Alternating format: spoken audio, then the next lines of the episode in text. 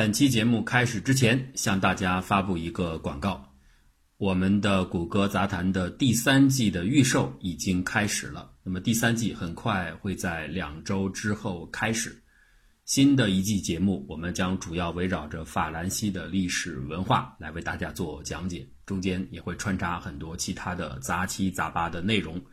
感兴趣的朋友，欢迎在我们的微信公号 Google Gooding，Google 就是谷歌的英文拼写，Gooding 是 G O O D I N G，中间没有空格，在这个公号里边订阅查看杂青年栏目，里边有谷歌杂谈按钮，进去就可以直接订阅。或者呢，是可以添加个人微信号七九二二八七六六，找张果果咨询订阅，还有入微信群的有关事宜。多谢大家来捧场啊！新的一季预售开始了，希望得到大家的继续支持和喜爱。下面就开始我们的正式节目。谷歌古典，感谢收听。今天我们继续言论自由和名誉防护系列的第十七集。一个系统的进化需要有稳定且不失变异能力的遗传信息，这一点呢来自数学上的严格证明。文明或者社会其实也是一样的，进步需要共同认定的文化基因载体。虚妄的自我吹嘘式的党派文宣，市井街头躁动的民众福言，悠久但却难以改变的习俗传统。这些都注定无法成为社会进化的 DNA。相比较而言，美国最高法院大法官们在时间长廊中留下的宪政审判先例和精彩的司法判词，堪称美利坚真正的立国基因。它因循先例而不断传承，又因应进步而渐生改变。可以说，这一美国建国国父们也未曾预料到的遗传载体。成就了合众国的昌明。每一次深刻社会思潮的变迁，经大法官对宪法精神的鲜活迭代，最终都镌刻在了社会进化的基因谱上。霍姆斯大法官既是其中一例。他在一次关键判决中的异议判词，引发了美国法律史上的一次伟大变异。他不断反躬自省的能力和卓越的文笔。将彻底改变美国宪法对言论自由的基本注解。这次审判就是前面提到过的二十世纪初美国言论自由方面三个著名案例中的第三个——埃布拉姆斯诉合众国案。当时啊，正值俄国发生平静的1917十月之变。稍后，布尔什维克背信弃义，破坏了自己曾向民众许诺的制宪会议。最终引发了俄国全面内战，美国时任总统威尔逊计划干预俄国革命，这引起一些流亡在美的俄国难民的不满。一九一八年八月二十二号夜晚，四名沙俄难民爬到纽约市东区的一栋大楼上，从窗户向下飘洒传单，要求美国停止生产武器。在其中的一份用伊迪叙语印刷的传单上，写着这样的动员口号。俄国正在帮助人民脱离专制，一些人却要横加干涉。威尔逊及其奴才们都是狗娘养的。很快，这四个人就被政府以破坏对德作战为由进行了审判，其中三人被判处二十年监禁，而最小的莫里斯泰莫因当时因为只有二十岁被判了十五年。这几个人呢，都在一九二一年被释放了，回到了他们的苏俄祖国。结果，其中两人因为忍受不了斯大林的暴政而逃亡墨西哥，另外两位，一个死于斯大林的大清洗，另一个死于希特勒之手。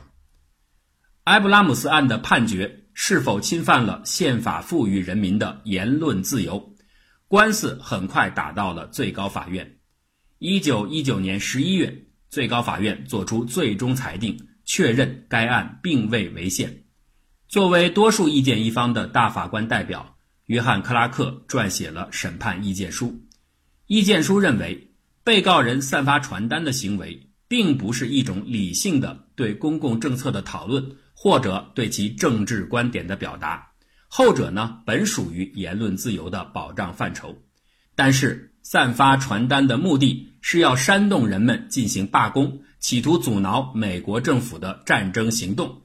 尽管从形式上来看，被告人似乎只是在反对美国政府的对俄政策，但这丝毫不能遮掩其可能阻碍了正在进行的对德作战的实质结果。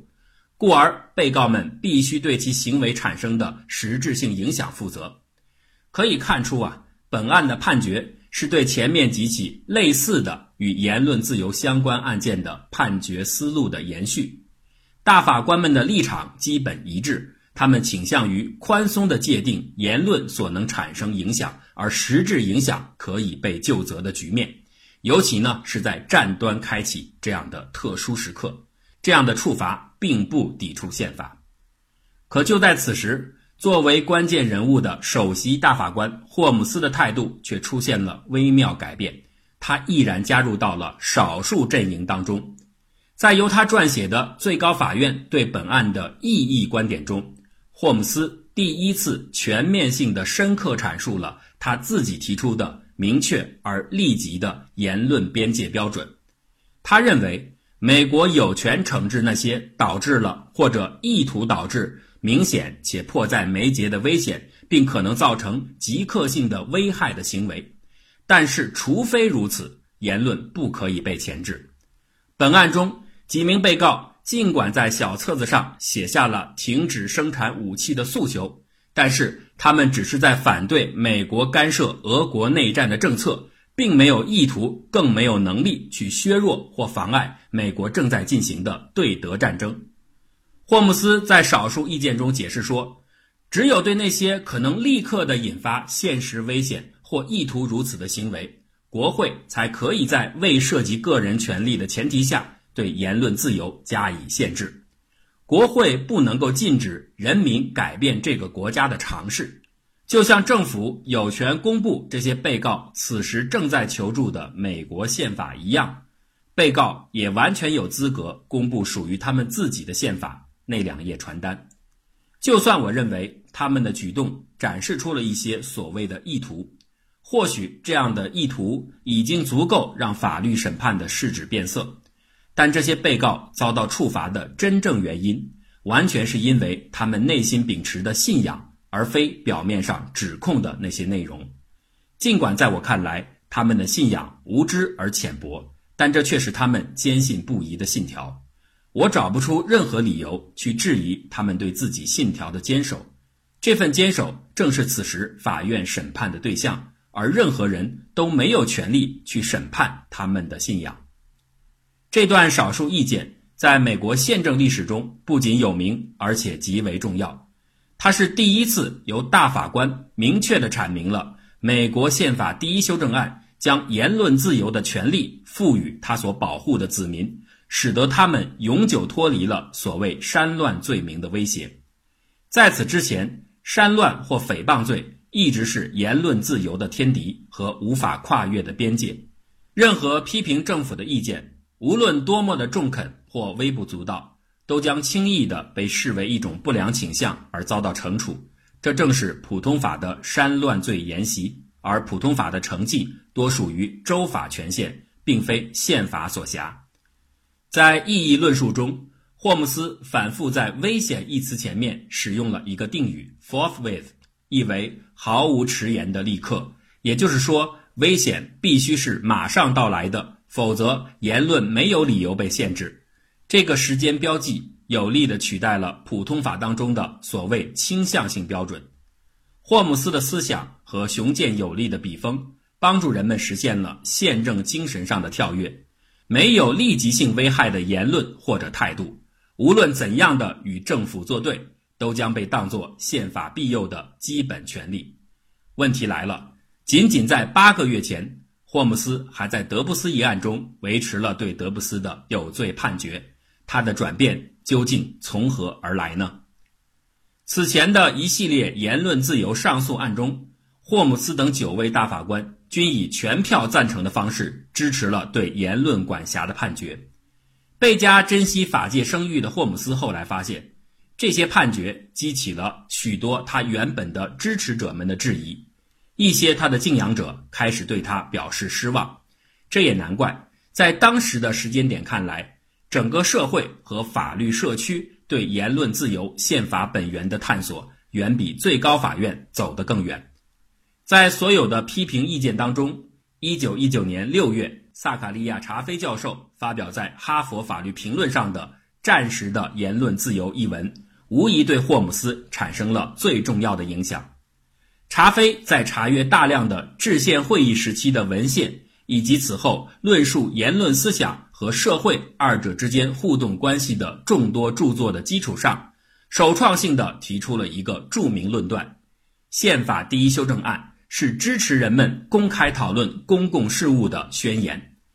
第一修正案起草者们的本源动机应该被理解为旨在彻底的去除普通法之中的煽乱诽谤政府罪，使那些只是在批评政府而没有造成直接的违法后果的言论，在美国永远不受追诉。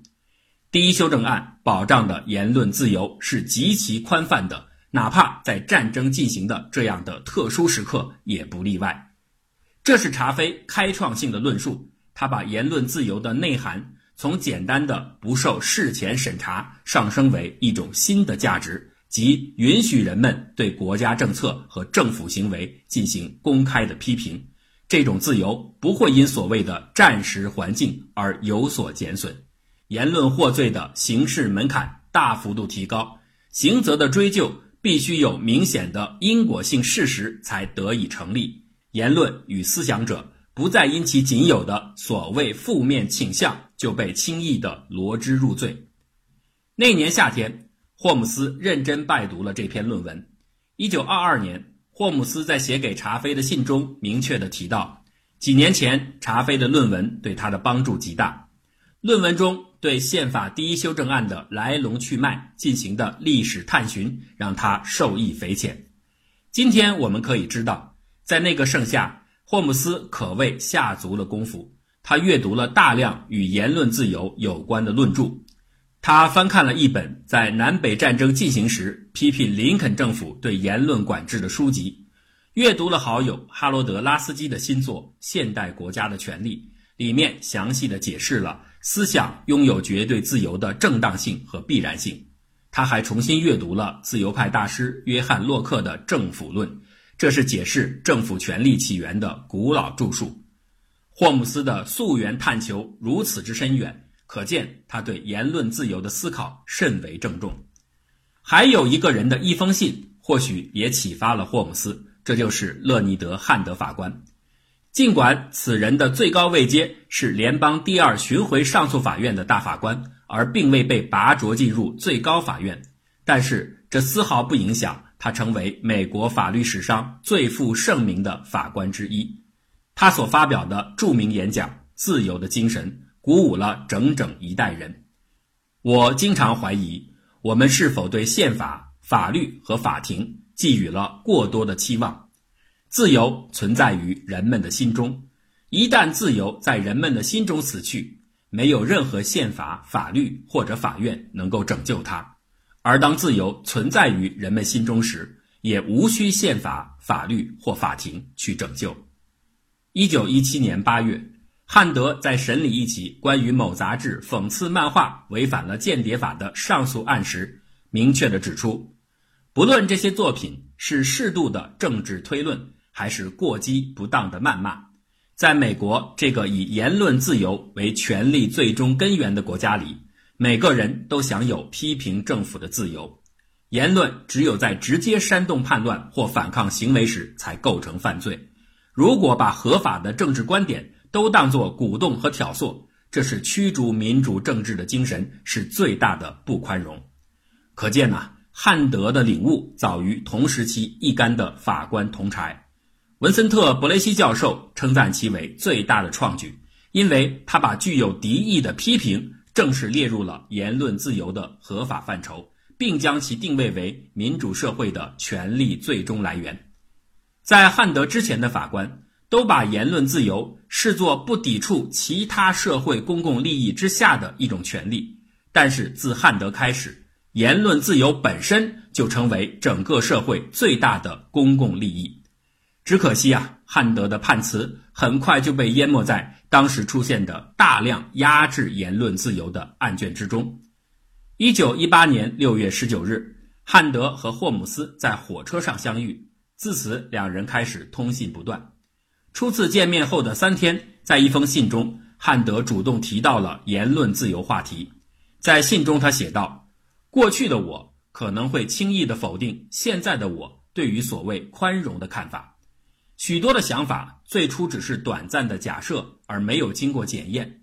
有的时候，你越是检验，越是检验的周详，你就越能对此前的假设建立信心。自然的，世上没有绝对。”我们必须容忍各种反对意见的存在。霍姆斯礼貌地回信作答，但是很明显，这个时候他还没有被说服。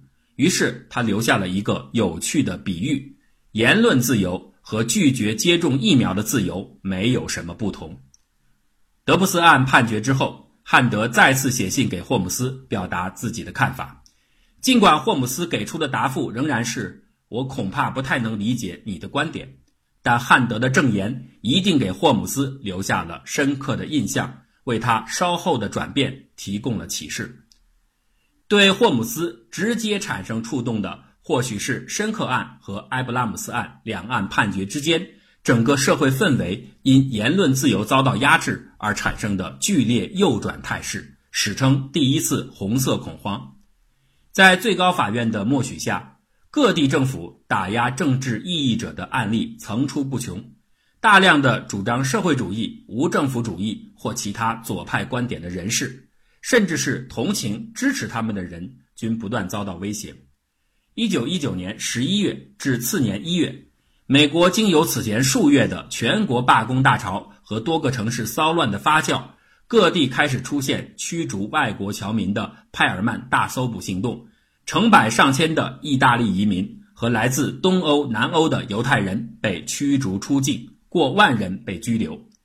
这是所谓一战激发出来的美国民族主义情绪推动下的百分之一百美国化运动的高潮。